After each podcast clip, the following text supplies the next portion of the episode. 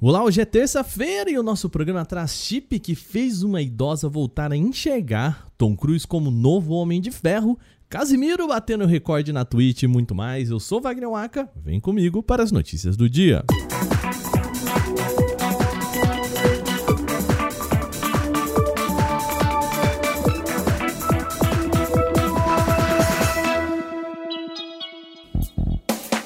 A gente começa o programa falando sobre uma tecnologia que ajudou uma pessoa a voltar a enxergar. É um chip inserido sob a retina de uma mulher de 88 anos que foi capaz de recuperar a visão da idosa. A tecnologia foi anunciada pela Moorfields Eye Hospital do Reino Unido. E funciona assim, ó. O paciente usa um óculos especial com câmera que registra a cena. Em seguida, algoritmos de inteligência artificial processam essas informações e definem o objeto principal da imagem. Com tais dados, os óculos projetam a imagem do olho até o chip que converte essas informações em sinais elétricos.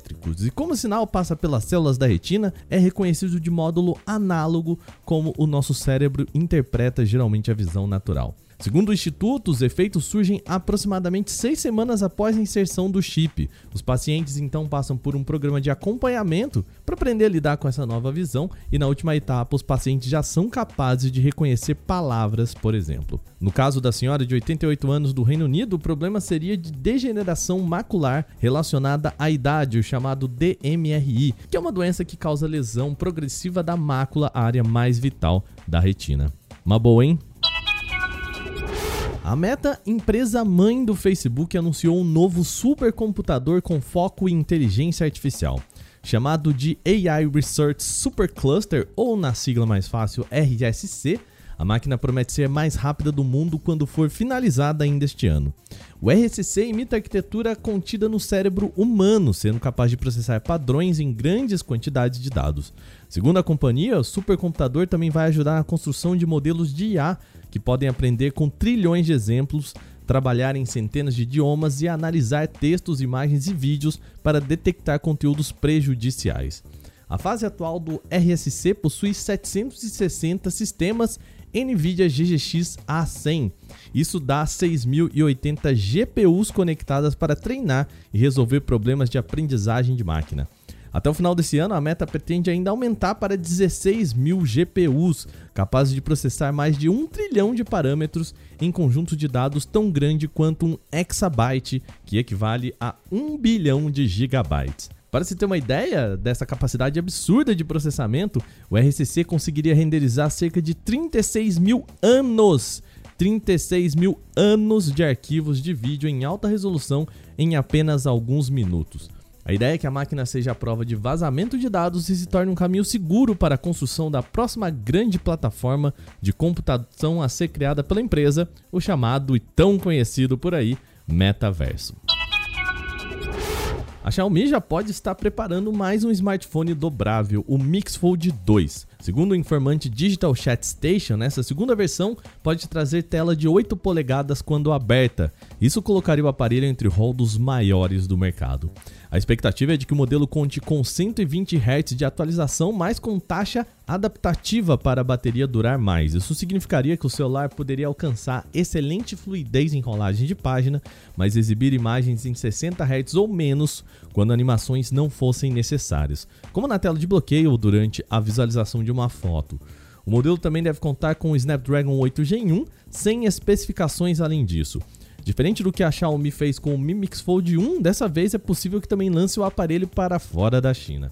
Ainda não há uma data de lançamento do modelo, mas é possível que o Fold 2 chegue no primeiro trimestre deste ano.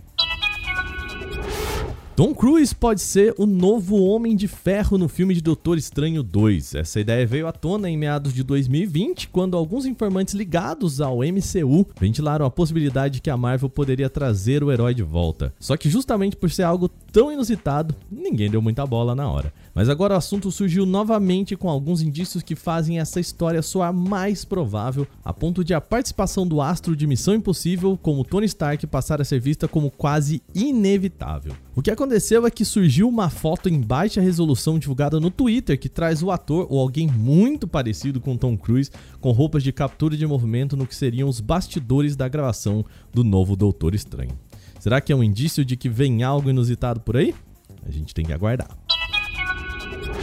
Você certamente já ouviu falar no nome de Casimiro Miguel. Ele é atualmente a pessoa mais influente nas lives da Twitch e acaba de bater um novo recorde. O Casé fez uma transmissão antecipada exclusiva nesta segunda-feira da série Neymar, O Caos Perfeito, a série que vai estrear pela Netflix.